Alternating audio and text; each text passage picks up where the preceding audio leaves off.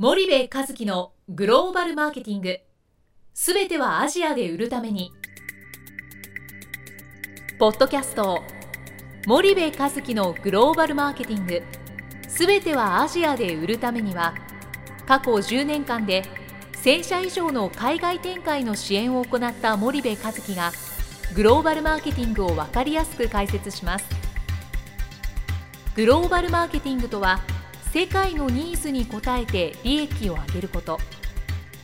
アジアで売るためにはものづくりプラスグローバルマーケティングを武器とした戦略を持たなければなりません。日本には素晴らしい企業が多く存在します。その企業とともにアジア市場を目指したい。再びジャパンアズナンバーワンと呼ばれる時代を作りたい。森部和樹はそんな思いを持ちながらこの番組を皆様にお届けいたします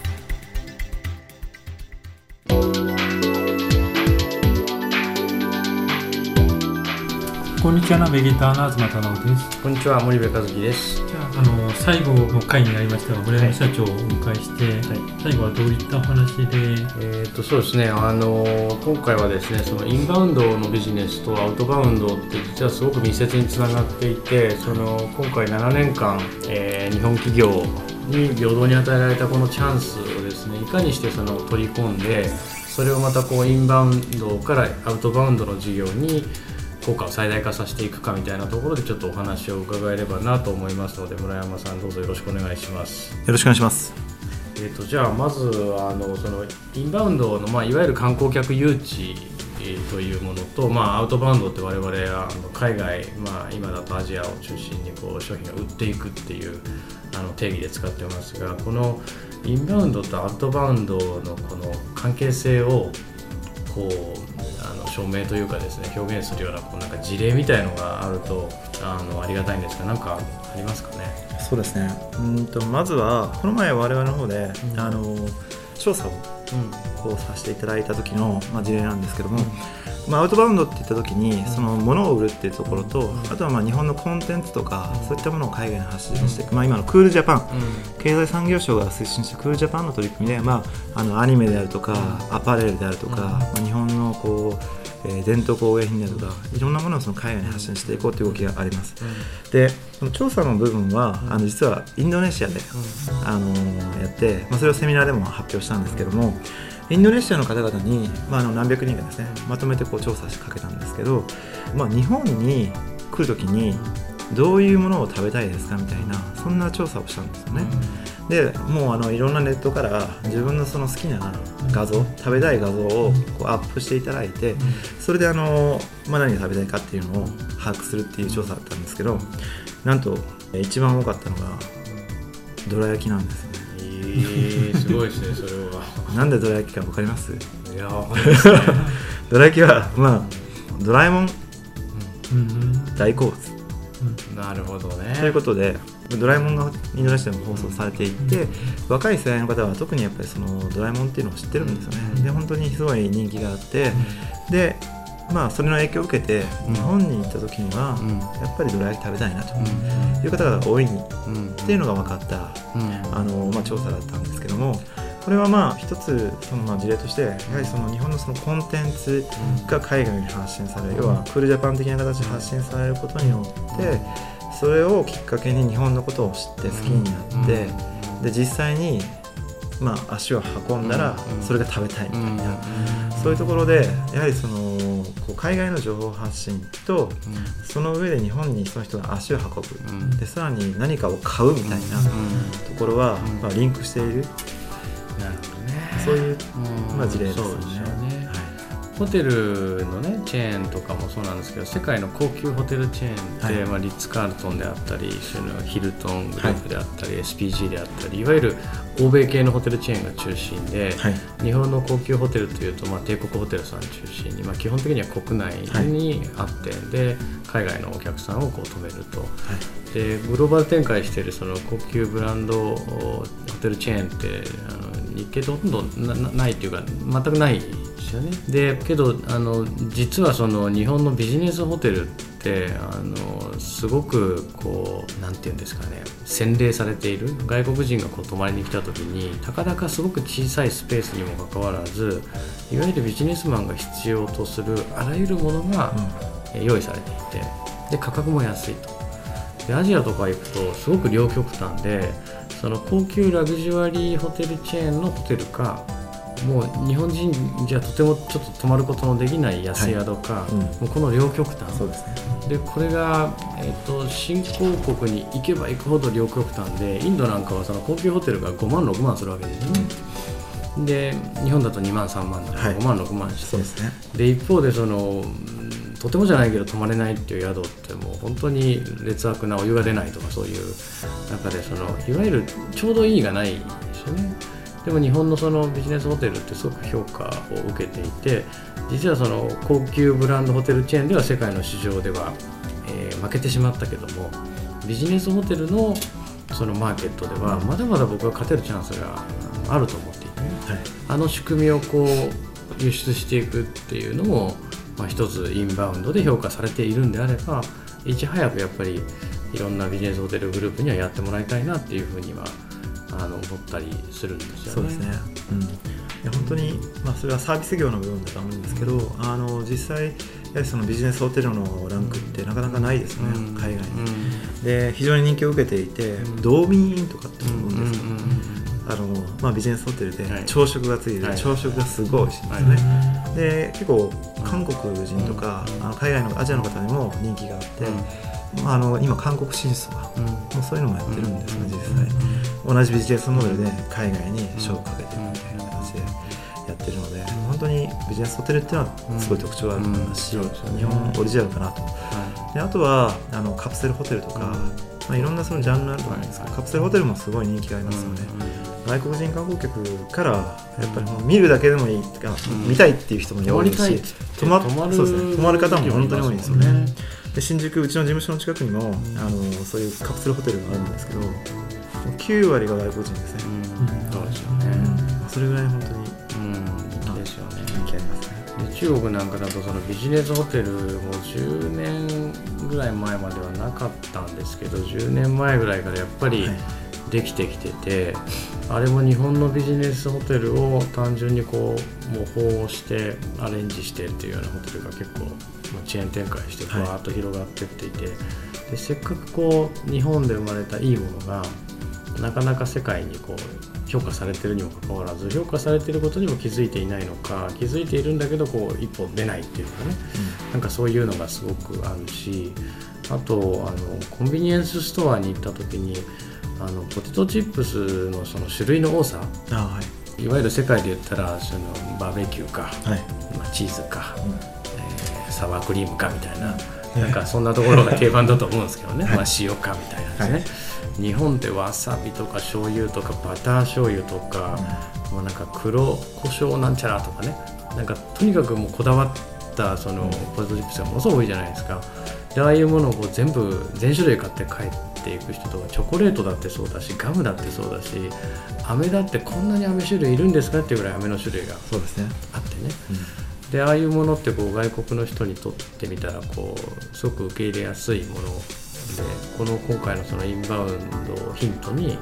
いかにこうそれを海外にじゃ今度輸出していくかっていうことをやっぱ考えていくいいチャンスだし。でもちろんあの物がねいいいいいいって日本はいいんだっていうことだけで海外にそれ持ってってもダメで同時にそのチャンネルをどう構築していくかっていうことを並行して両方でやっていかないといけなくてどうしてもその日本の企業の場合はいいんだからっていうその物がいいっていうところだけをこう押していくんですけど、あの三ツ矢サイダーとスプライトとなんでこれだけ世界シェアが違うのかって言ったらチャンネルがあるのかチャンネルがないのかあるのとないのと違いなだけであって味は変わらないわけで。はい、だからそのチャンネルっていうことは両方やっていかないといけないですが、うん。まあなんかそのすごくいいヒントになるはずなんですよねこのインバウンドが。で7年間海外に行ってプロモーションするっていうのは大変ですけど来た外国人に対してプロモーションをするとか、えーその彼らの購買行動を取るとかそうですね。アンケートを取るっていうのはすごくいい機会なので、はい。なんかぜひそんなところに生かしていけたらなというふうに思うんですけど、そのあたりはどうですかね？そうですね。実際あのやってる会社さんも多いですね、うん。例えば商業施設さんとかはうん。例えばドンキさんとかイオンさんとかは海外に進出を考える中でうん。やはり国内での認知うん。を高めたいということで外国人観光が来た時にうん。しっかりリーチしてブランディングしていく。うん。あとメーカーさんとかですねお菓子屋さんとか、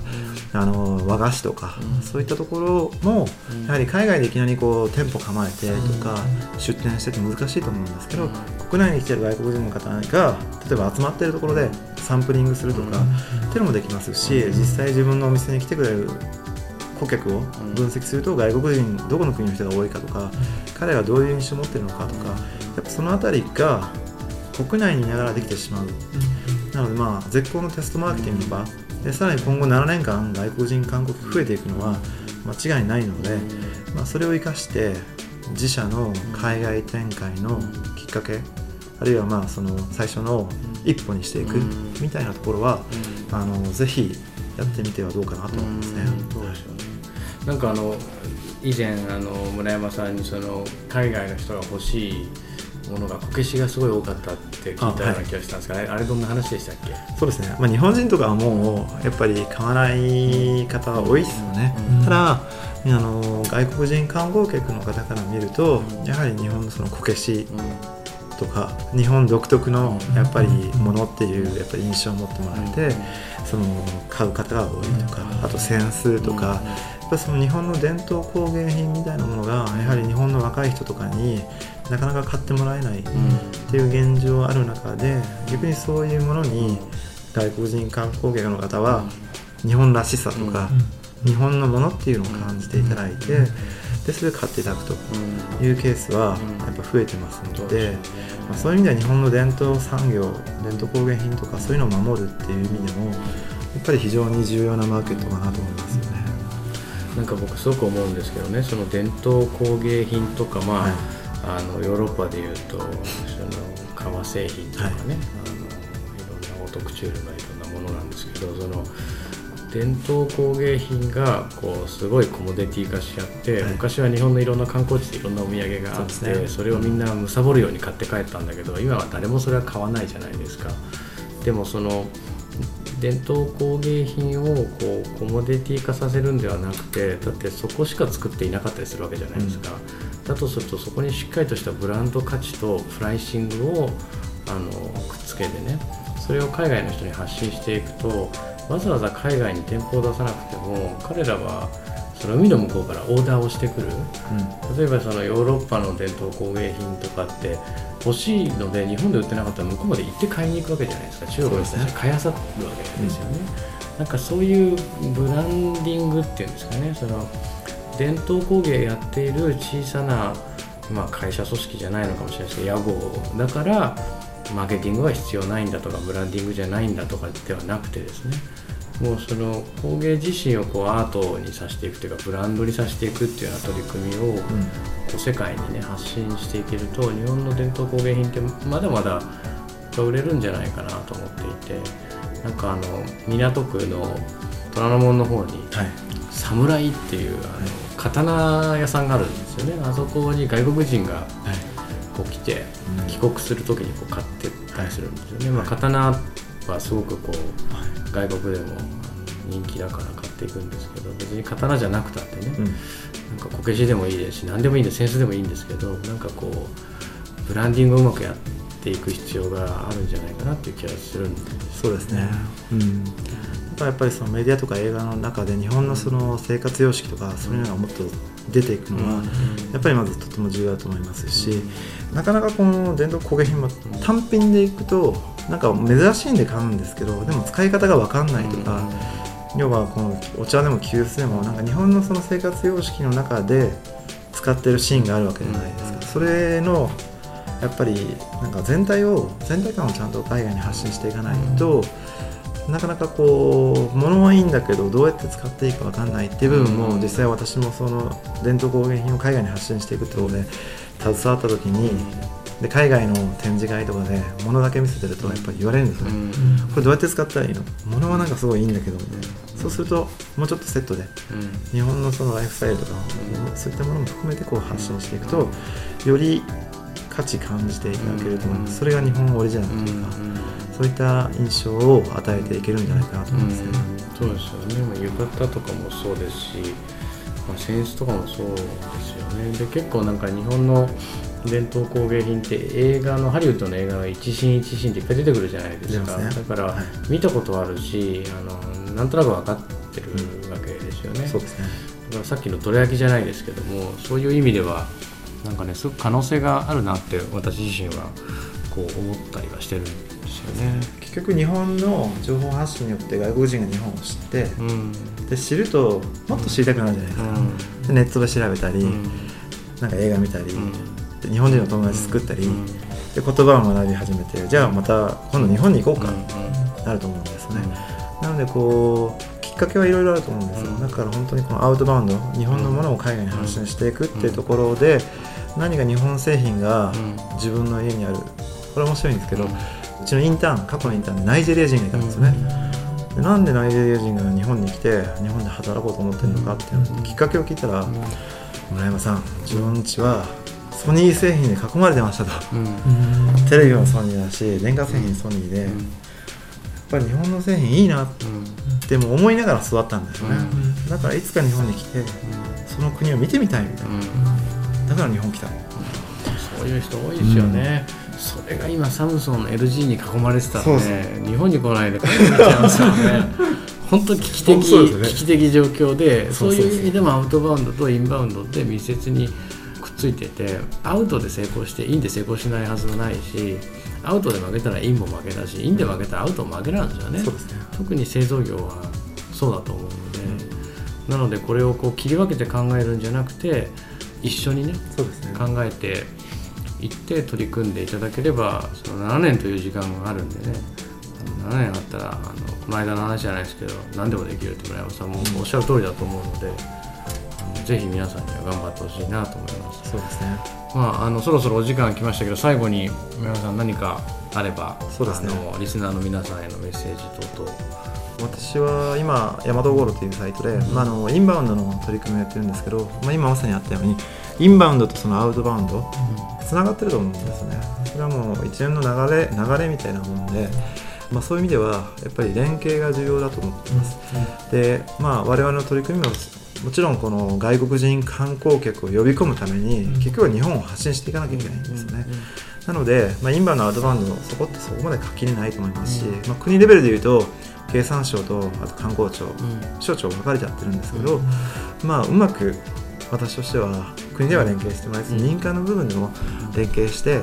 進めていくと、まあ、2020年オリンピック開催の時には、まあ、もっともっと日本のブランドもあの世界で上がってると思いますし、実際外国人が来た時に喜んでいただける状態が作れていけるんじゃないかなと思っています、まあ、そういう意味でも、ぜひあの森部さんと今後いろいろ連携もさせていただければなとこちらこそ思っています。お願いします、はいじゃあ4回にわたりあのゲストとしてお越しいただきまして本当にありがとうございました。ありがとうございました。どうもありがとうございました。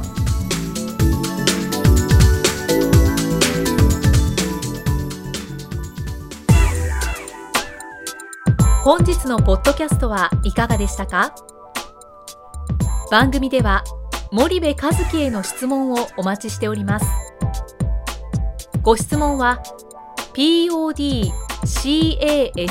アットマーク spydergrp.com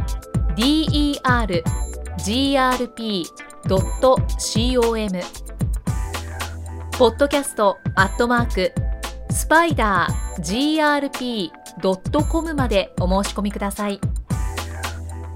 たくさんのご質問をお待ちしております。それではまた次回お目にかかりましょう。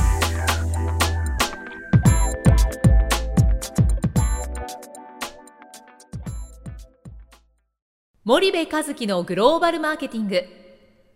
この番組はスパイダーグループの提供によりお送りしました。